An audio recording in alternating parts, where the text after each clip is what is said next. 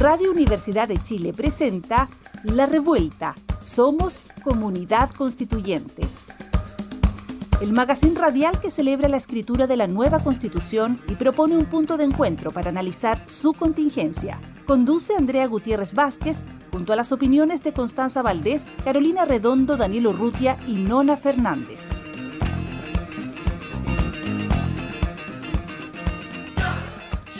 Por fin hoy es viernes y siento que de queda. ¡Ea! ¿Cómo están? Bienvenidos a la revuelta, bienvenidas, bienvenidos, bienvenidas a la revuelta. Estoy de aquí con mis amigues Carolina Redondo y Daniel Urrutia, el juez del pueblo. ¿Cómo están? Hola, hola. Hola, hola, ¿cómo estamos? ¿Con la energía hoy día? Sí, con toda la power. Con toda la energía de octubre. Así es, así es.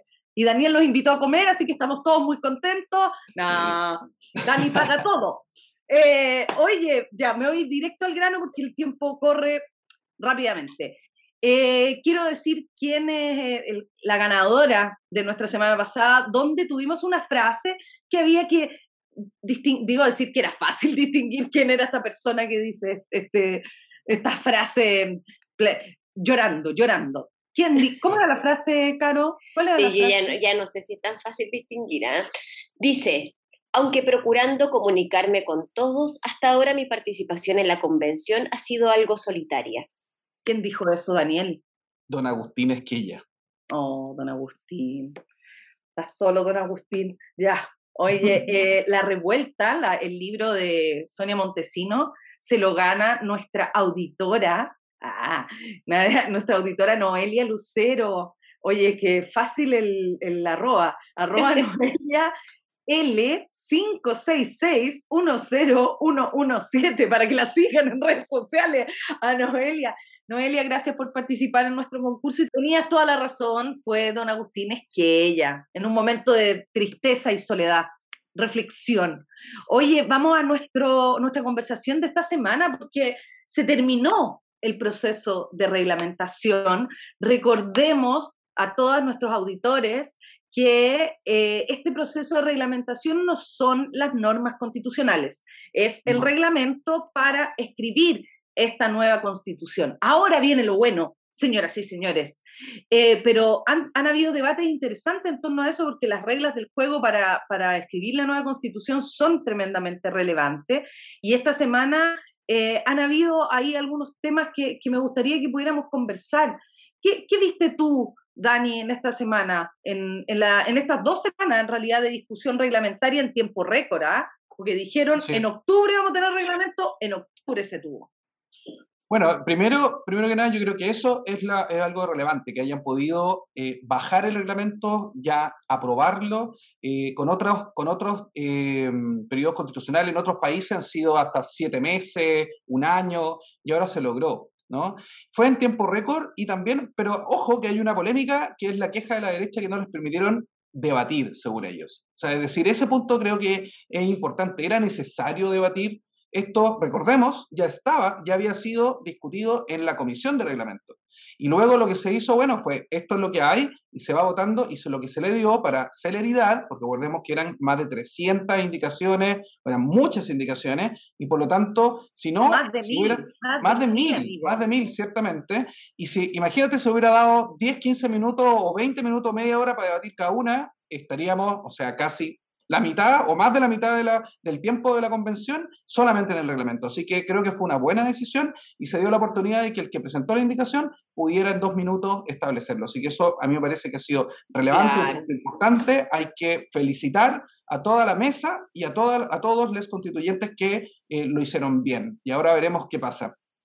Oye, Dani, y yo sí, en relación a eso, como siempre digo, la gente común, la gente que no habla en este lenguaje complejo, es súper fácil para uno confundirse desde afuera porque los medios tradicionales sacan unos titulares súper incendiarios en torno a lo que se estaba votando, que es el mm. reglamento. Entonces salen mm. palabras como la convención rechazó la libertad de educación. Todo siempre muy mm. asociado a la libertad. Eh, entonces, como en el fondo ¿Cómo podemos entender que lo que, lo que realmente se estaba haciendo es generar un marco para algo que nunca había sucedido en nuestro país para algo que no, no, no tiene precedente y por eso era fundamental sacar este reglamento para poder entrar en la discusión de fondo y ah, pues en, cada comisión, ¿o no? Yo creo que todos los que hemos participado en reuniones, asambleas y todo, sabemos lo difícil que es ponernos de acuerdo en las cosas. Entonces, si no hay marcos claros, sobre todo en, la cantidad de constituyentes y cómo se, se, se, va a ir viendo y avanzando, y hay que poner reglas. Y la regla es como quién, quién dice algo, quién no dice algo, qué se discute, cómo se discute, ¿sí? me acuerdo como me acuerdo como del teatro, fíjate, una que es mujer de teatro, Carolina, eh, como lo no lo pero digo que la adversidad, porque el teatro se hace en la adversidad en este país, em, en la adversidad como que se genera una cohesión colectiva a pesar de las diferencias. Y eso como que yo siento que ha pasado con la, con la convención. Como mm. que han habido tantas adversidades, son tantas las oposiciones, son tantas las zancadillas, sobre todo desde el Ejecutivo, ¿no? Para que esto se realice, el desprestigio en los medios hegemónicos, que en, el fondo eso ha generado una cohesión en torno al trabajo y un respeto de personas que son tremendamente distintas, que vienen de mundos tremendamente distintos. Y yo creo que eso así como humanamente se ha dado mucho. Ahora, a mí lo que me parece interesante también es que en esta semana pudimos ver como algunas eh, diferencia, vimos como la, el primer, eh, yo diría que uno de los debates más, eh, más importantes fue dentro del mundo feminista, ¿no? Cuando, cuando se, se, rechaza la indicación 286 que estaba levantada por feministas dentro de la Convención Constitucional que buscaba crear una coordinación de transversalización para los temas de género, para la perspectiva cierto, de derechos humanos, pueblo originario, etcétera, y eh, se rechaza esa indicación, sin embargo, se aprueba la 310.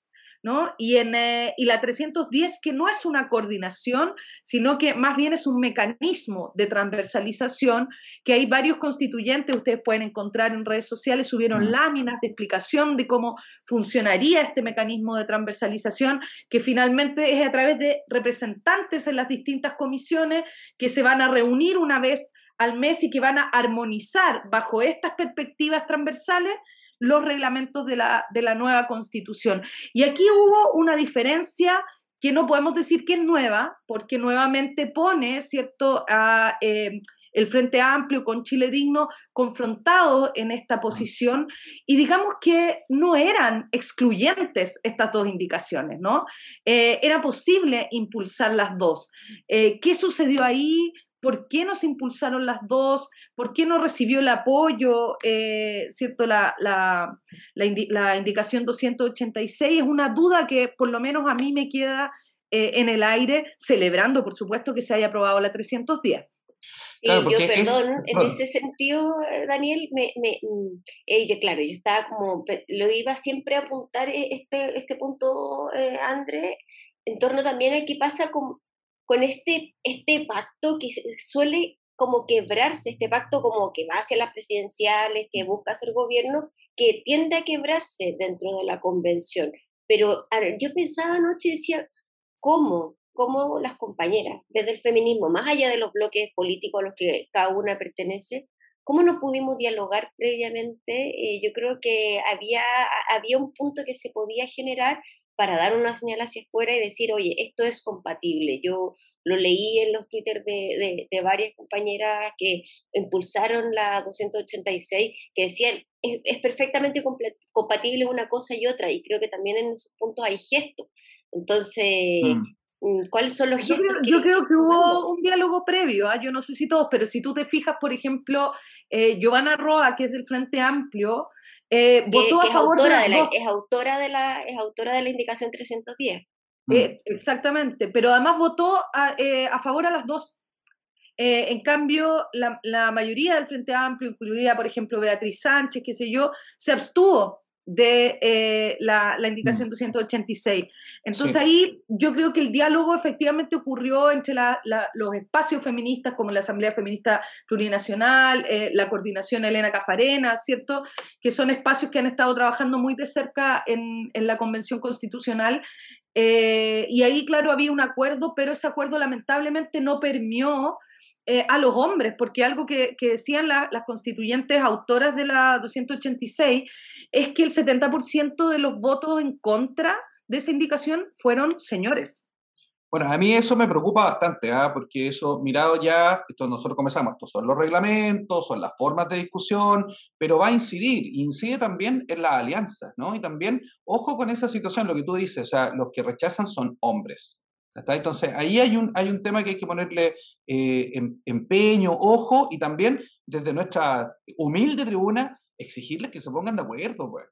O sea, hay cuestiones fundamentales que hay que avanzar y hay que dejarlas muy en claro en la nueva constitución. Oye, les doy vuelta a la página porque se zanjó fin del capítulo teleserie dos tercios.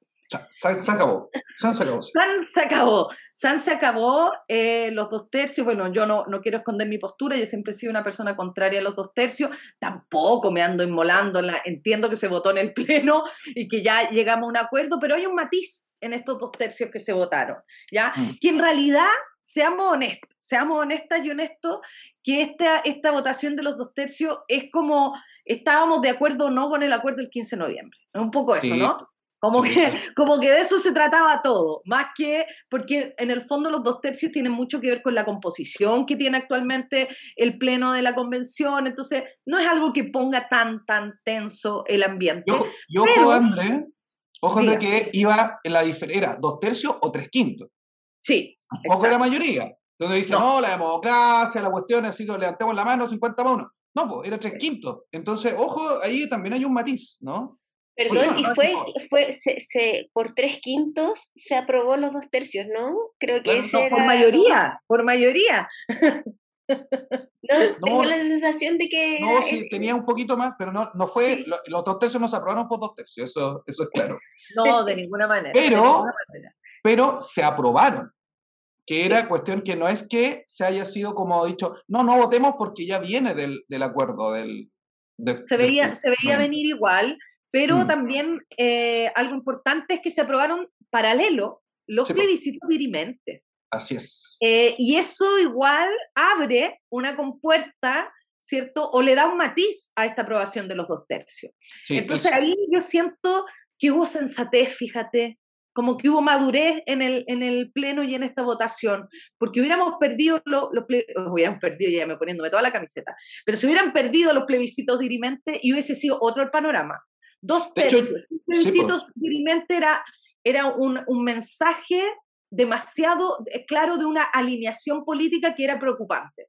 Sí. El constituyente Jürgensen se quejó amargamente, una vez más, acerca de este tema que se aprobaron los, los plebiscitos dirimentes.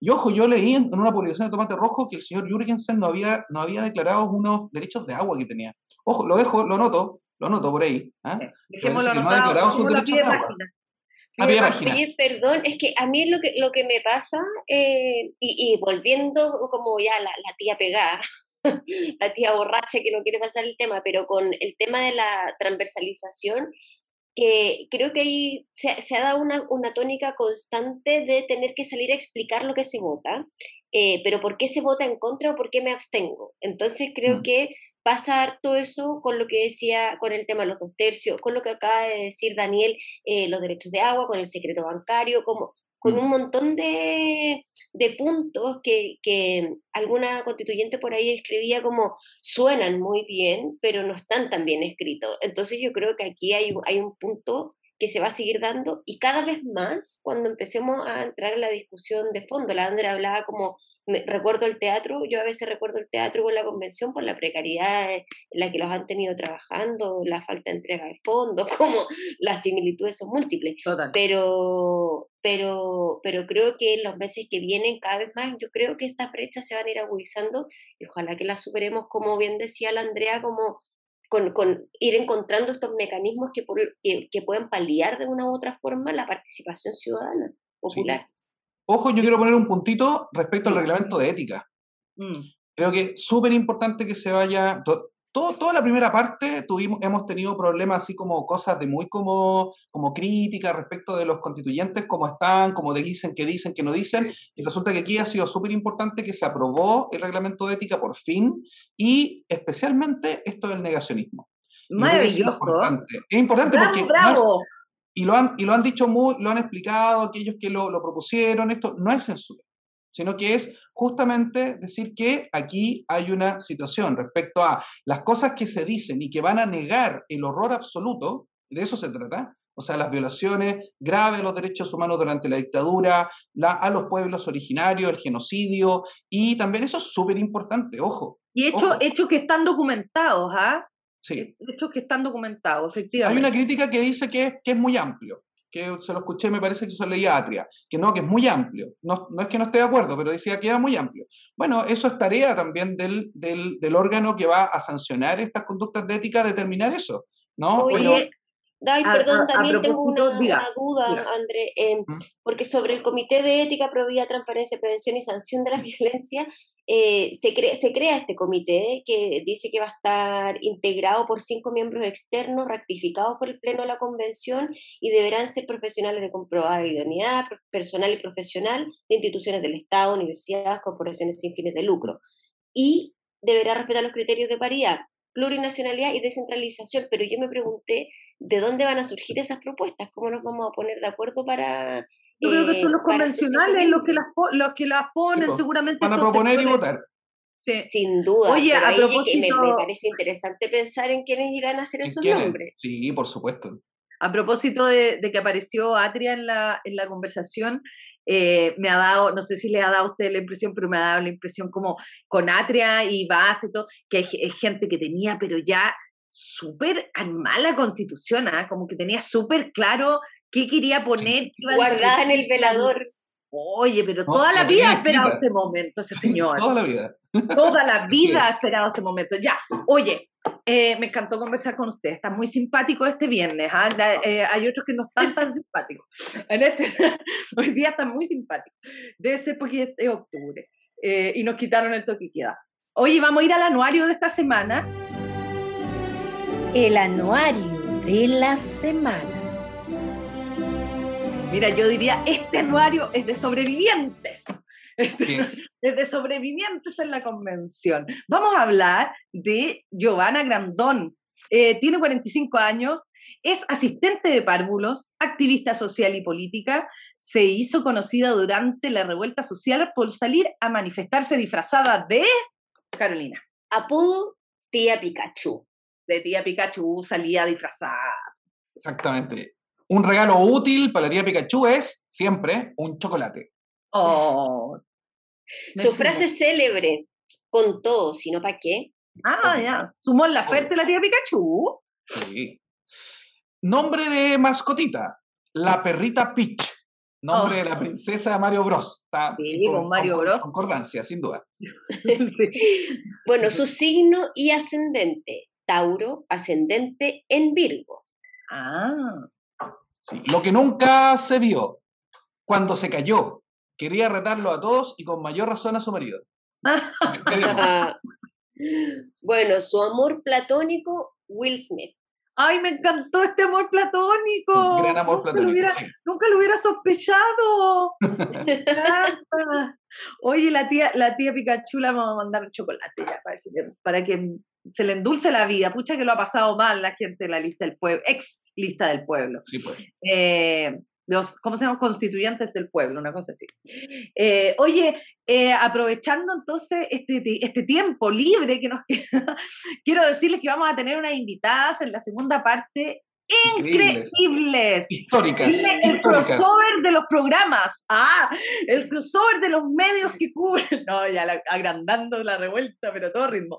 No, viene una conversación súper buena porque nos interesa que ustedes estén informados y que sepan todo lo que está pasando en la convención. Así que volvemos en un ratito con ese segmento de la entrevista. Ya volvemos. Sigue en la revuelta somos Comunidad Constituyente. Radio Universidad de Chile 102.5 FM.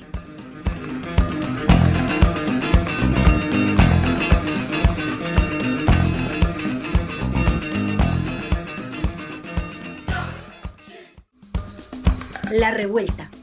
Espacio para conocer la actualidad sobre el proceso constituyente. Ya está contigo Andrea Gutiérrez en la conducción. La acompaña Daniel Urrutia y Carolina Redondo. Oye, ya estamos acá con nuestras entrevistas. Estoy nerviosa, ah, estoy emocionada. Eh, estamos acá con nuestras invitadas, que no le puedo pedir autógrafo porque no estamos en vivo.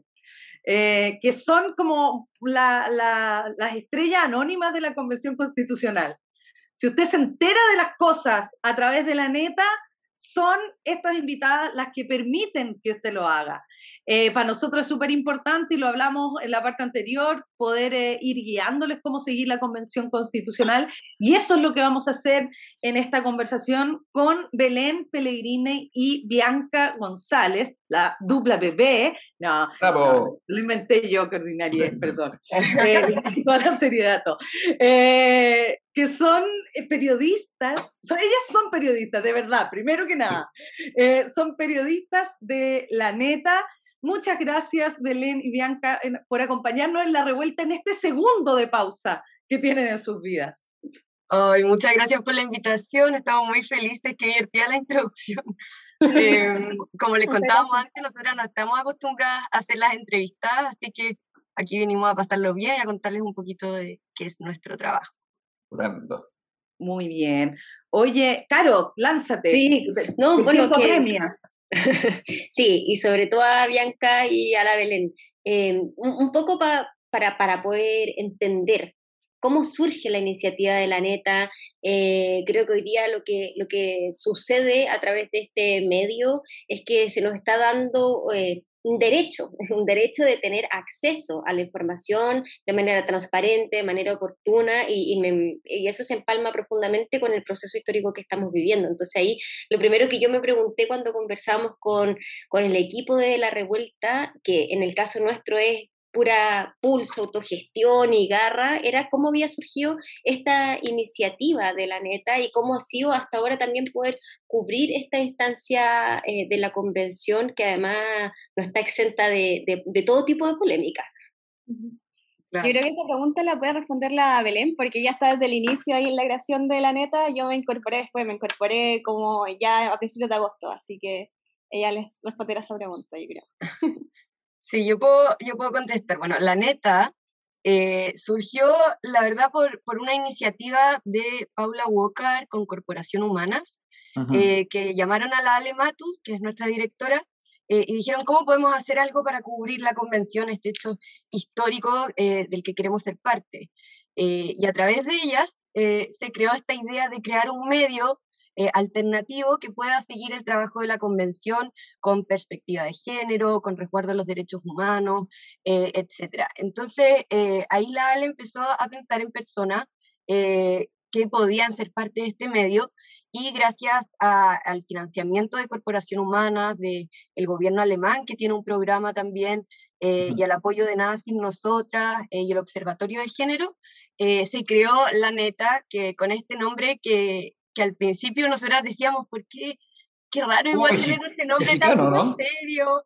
Claro, pero nos representa mucho porque somos un medio distinto que informa de manera distinta, mucho más cercana y, y, al final eso es lo que queríamos hacer, les contamos la neta y nos hemos ido adaptando a este personaje y también adaptando al medio, si bien partió como un medio más eh, quizás más serio, eh, caímos como en esa misma lógica de eh, los medios tradicionales, hemos ido mutando porque vimos una, un problema en la convención, que era justamente el área comunicacional.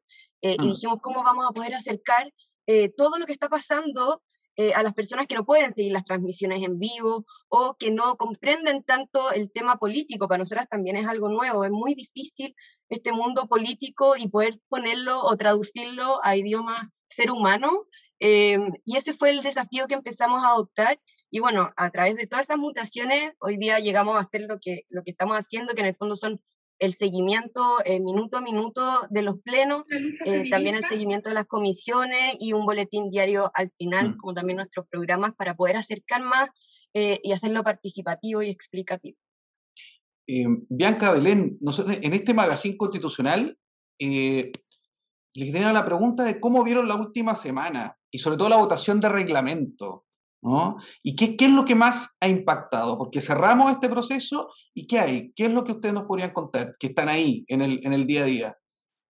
Yo creo que nos ha impactado que hayan podido sortear todas las dificultades que han surgido a producto de los casos de COVID y que hayan acelerado las jornadas de votaciones, porque al final han estado sesionando todo el día. Nosotros hemos seguido el minuto a minuto de las votaciones en Twitter.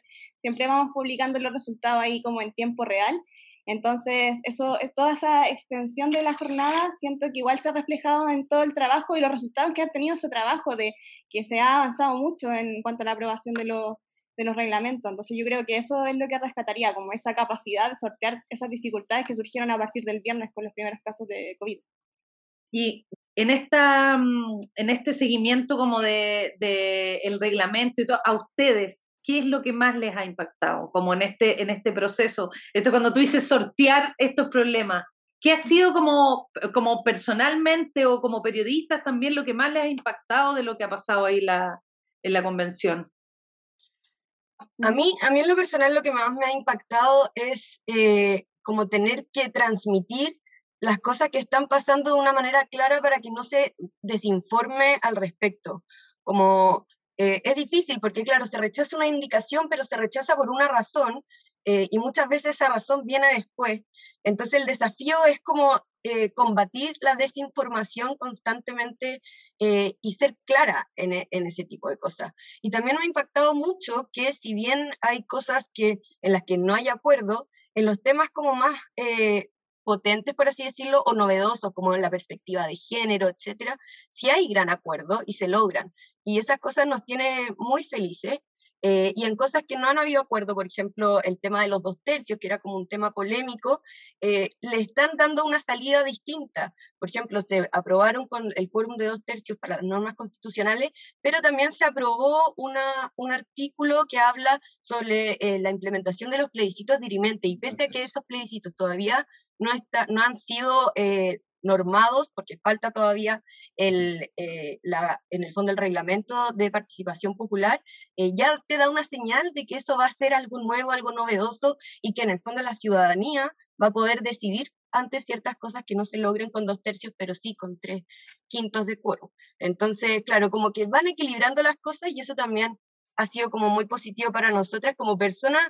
Eh, a veces nos angustiamos como, no, van a rechazar esto, que, que va a quedar pero, pero después eh, la sortean y sale bien y, y nos ha sorprendido también eso, como la recepción de la gente a querer informarse correctamente, a preguntar, eh, eso ha sido bacán. Ojo que en el reglamento, perdón, en el reglamento de, de mm, ética se aprobó esta, esta idea de que es una infracción de los, de los constituyentes desinformar. Eso es eso es súper interesante porque en realidad no se, había, no se había realizado esto anteriormente en alguna otra institución, digamos. claro. porque cambiaron la definición, porque antes lo tenían eh, tipificado como noticias falsas, como así, ese era el concepto, y lo cambiaron por desinformación con una definición nueva, y claro, eso es súper importante, y sobre todo en el contexto de los medios digitales, que es donde la gente más se informa, si de hecho, hace poco vi un estudio, creo, creo que lo sacó Espacio Público, que decía que al final la gente se enteraba de los temas de, todo este proceso constituyente, principalmente por la televisión y en segundo lugar por las redes sociales. Entonces, claro, la neta.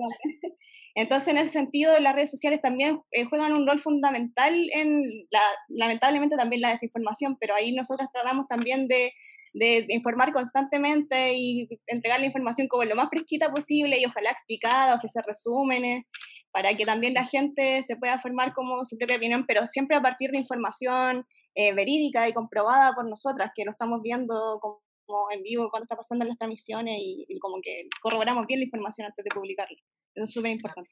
Oye, y quizás recalcar lo que, lo que decía Belena, ¿ah? que quienes nos están escuchando, que probablemente si les interesa el proceso constituyente, ya se han encontrado con la neta, pero que la neta también hace un seguimiento pormenorizado de cada una de las votaciones, esto va pasando durante el día, pero además cuando de repente hemos tenido días difíciles donde no podemos conectarnos, donde no podemos, o que si nos conectamos nos distraemos mucho porque también pasa que no, no baja la convención, ha estado como en el, en el clímax todo el tiempo.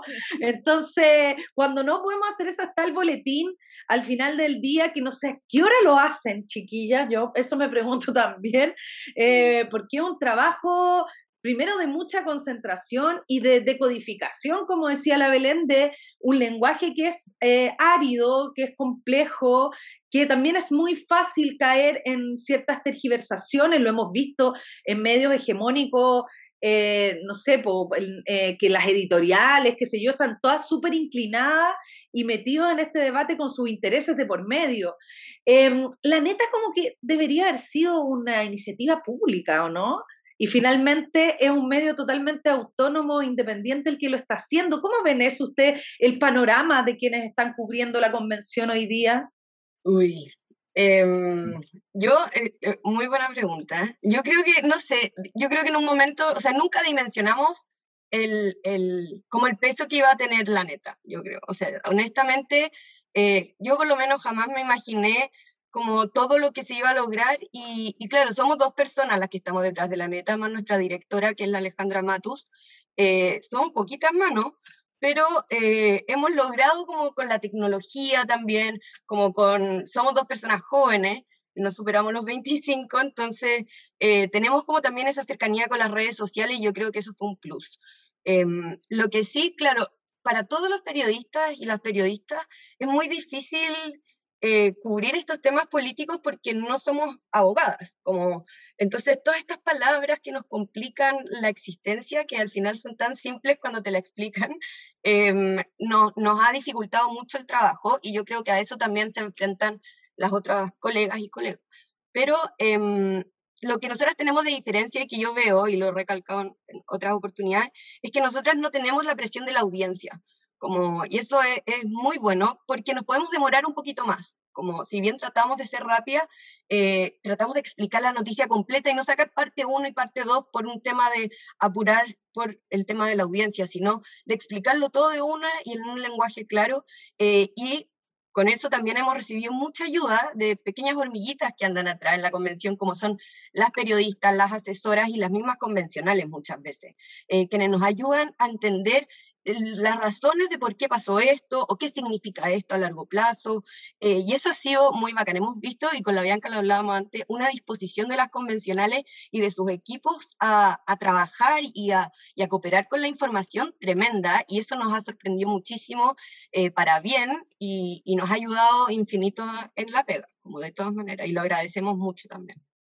Y a mí me gustaría agregar que aparte, bueno, todo ese trabajo que implica hacer los boletines, que no es menor, y también, bueno, seguir las votaciones minuto a minuto, a pesar de que harto trabajo, siento que de cierta forma igual se recompensa porque la gente agradece mucho como la entrega de esa información, que saben que es verídica, comprobada, entonces realmente nos preguntan cosas que las expliquemos, eh, como en las mismas redes sociales, y nosotros igual, si nos, nos tratamos de dar el tiempo también de responder todas esas inquietudes también eso no suele, eso, ese tipo de espacio no suele darse mucho en los medios, porque es mucho de ya te entrego la información y chao. Entonces nosotros tratamos también de entregar este espacio de explicar aquellos temas que no se entienden muy bien y tratar de bajarlo a la información, o sea, como a un lenguaje más simple. Claro, y eso tiene mucho que ver con el objetivo que tenemos, que al final es acercar el proceso constituyente, como que ese es nuestro principal objetivo, más que, no sé, conseguir seguidores o como un tema de lo que decíamos antes de las audiencias, que, que los medios dependen de las audiencias, nuestro objetivo principal en nuestra cabeza es acercar el proceso constituyente. Entonces, al final, eh, hacemos todo lo posible para poder cumplir con esa meta eh, y, y, nos, o sea, nosotras estamos más que agradecidas de como el recibimiento que hemos tenido de la gente y la ayuda también de las personas eh, que nos van como cooperando, haciendo preguntas o dando ideas, que nos ha ayudado también a, mutar y a crecer y a alcanzar y llegar a más gente. Ahí hay dos puntos de contacto entre la revuelta y la neta, ¿eh? o sea, acercar el proceso constituyente y la juventud de sus integrantes. gracias, Daniel, gracias por tirarnos para arriba. Ese era, el, sablazo final de humillación. No es que aquí no nos ven, solo nos tienen que escuchar jóvenes, Dani.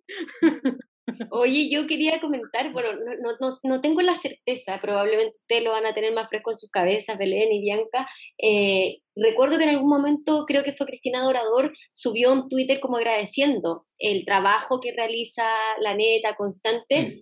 Eh, pero para abajo tuvo ciertas reacciones de otros colegas eh, de, parte de ustedes como, oye, somos muchos los que estamos aquí en una carpa muriéndonos de hambre, haciendo este seguimiento. Eh, ¿Cómo sienten también que dentro del medio de ustedes, el medio informativo, ha sido recibida esta iniciativa? Porque ciudadanamente ha sido maravilloso, porque como bien decía Belén, eh, nos informan en un lenguaje ser humano eh, para que gente como nosotras y nosotros podamos entenderlo, pero también me, me queda esa duda que tiene que ver con cómo el, eh, sus colegas y colegas los han, las han recibido. Mm. Ese fue un tweet de la mm. convención del, del Twitter. De sí, Sí, sí, me acuerdo. Y sí, me acuerdo sus comentarios también, pero no sé, yo creo que hay de todo. O sea, hay gente que, por un lado, que piensa que quizás nuestra pega no, no es tan sacrificada en el sentido de que nos vamos allá y como que nos quemamos al sol, como todo el día, como para reportar la convención, pero eso no significa que nuestro trabajo sea menor, porque al final toda esa información que nosotros sacamos, los resultados de las votaciones, realmente ellos mismos la usan y la agradecen porque... Nosotros lo usamos, digámoslo. Nosotros lo usamos todos los días. Entonces, como que yo diría que hay de todo. También se valora el trabajo eh, que nosotras hacemos por ese lado. Hay un, tema de manejo de información súper complejo también. O sea, el cúmulo de información que hay es tan grande que también puede ser usado por, eh, por sectores que quieran justamente complicar a la constituyente. Eso es súper importante. Les quería preguntar una cosa muy de que ver. Ah, muy de que Pero, ¿son amables los convencionales? ¿Quién es, quién, quién es, quién es la más amable? ¿Quién es la persona más amable de la convención? ¿Y quién la más pesada? Sí. ¿O el más pesado? Uy, qué difícil.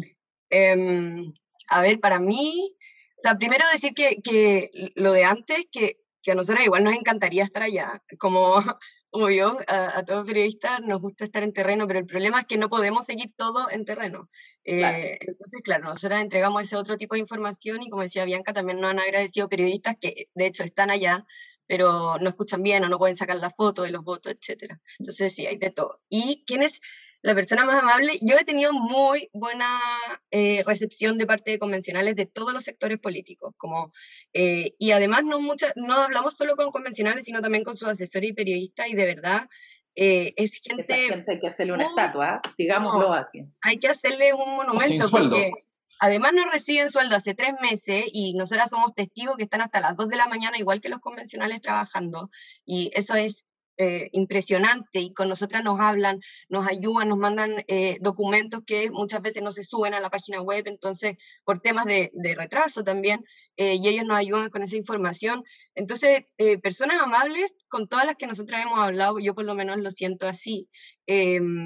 nosotras tenemos muy buena relación, por ejemplo, con Cristina Dorador, que la hemos entrevistado ya dos veces, eh, y es una convencional que, claro, no conocíamos antes porque no era como política o activa como eh, otros más conocían, entonces no, nos ha sorprendido. A mí también me, me, me gusta mucho Tomás Laive, eh, que, que un convencional muy cariñoso, o sea, cuando nosotros le preguntamos algo a su periodista, de repente él agarra el celular y nos manda un audio como de dos minutos explicándonos bien. y son esas cosas como chiquititas que uno se sorprende porque son convencionales, constituyentes, y es como un gran nombre el que tienen ahí, un gran cargo, y igual tienen esa como cercanía y rapidez para poder como mm. contactarte y ayudarte también a entregar la mejor información posible. Y ahí el más pesado. Ay, yo no sé, ¿Y por qué ¡Ah! pues, qué difícil. ¿Cómo las vamos a hacer decir eso? No, sí, ya está bien. Pero si tú preguntaste, Andrea. No, era por si acá, por si acá salía algo, porque a veces uno tiene atorado, ¿viste? ¿Ah? Entonces yo, si ellas tenían atorado a alguien, quería... Ya, yo tengo algo atorado. Tengo algo atorado. Eh, una vez, nosotros subimos un post de eh, los convencionales que todavía no formaban parte de las comisiones. Eh, ya llevan algunas semanas y todo. Entonces eso quería decir que todos esos días de la semana que estaban trabajando en comisión habían convencionales que no estaban en ni una. Entonces, alias, no, o sea, no estaban trabajando. Eh, y por eso nosotras como que subimos este post. Y un mes después lo comparte, bueno, se hizo otra, otra votación, o sea, otro proceso para poder integrar las comisiones, etcétera, y subimos también este listado de la gente que eh, se integraron a las comisiones. Pero un mes después de eso, eh, nos sube como el post de anterior, el primero, el que decíamos quienes no estaban formando parte de las comisiones, el convencional Felipe Arboe, diciendo ah. que, él, que estábamos mintiendo, que él sí formaba parte de derechos humanos, no sé qué. Y salía la fecha abajo, como era hace un mes claramente, o sea, revise el otro post, Entonces era como diciéndonos que estábamos desinformando en el fondo, como que estábamos mintiendo y le íbamos a contestar, pero vimos los comentarios y toda la gente ahí contestó por nosotros, así que no nos sentimos Oye, yo, yo lo vi, yo no sé, por, no nos sorprende igual, ¿ah? Ah, no, no nos sorprende en, este programa. No nos sorprende. Igual, nosotros nos alegramos mucho que Felipe ya esté participando más activamente de la convención, que haya. Incluso fue. Incluso fue. Que haya ido incluso presencialmente. Estamos una cosa que felicitamos siempre. Eh, oye, chiquillas, queremos darle las gracias. No sé si se les quedó. Bianca, ¿a ti se te quedó algo atorado? Eh, sí, o sea, es que ah, quería decir como, como destacar la buena disposición de los convencionales porque los, las convencionales porque nosotros también en nuestros boletines por ejemplo casi siempre como que incluimos videos de, realizados por los convencionales explicando distintos temas como como para es como la oportunidad de profundizar en algunas cosas que no se entendieron durante el día entonces hay convencionales que tienen muy muy muy buena disposición en ese sentido de que se dan el tiempo de grabarse dos minutos explicando un tema eh, los periodistas de ellos también los asesores entonces también mm. Eh, me gustaría destacar eso, de que hay mucha gente que trabaja en la convención que tiene ganas de informar sobre el proceso de una forma muy transparente y, eso también se agradece un montón, de que también a través de sus propias redes sociales realmente como que hacen videos explicativos, me, se me viene a la mente por ejemplo la James Meneses, César Valenzuela, que también así como resúmenes semanales bien choros. Así que esa, esa iniciativa que tienen los convencionales de difundir por sus propios medios también lo que se está haciendo dentro de la convención, yo creo que es súper destacable.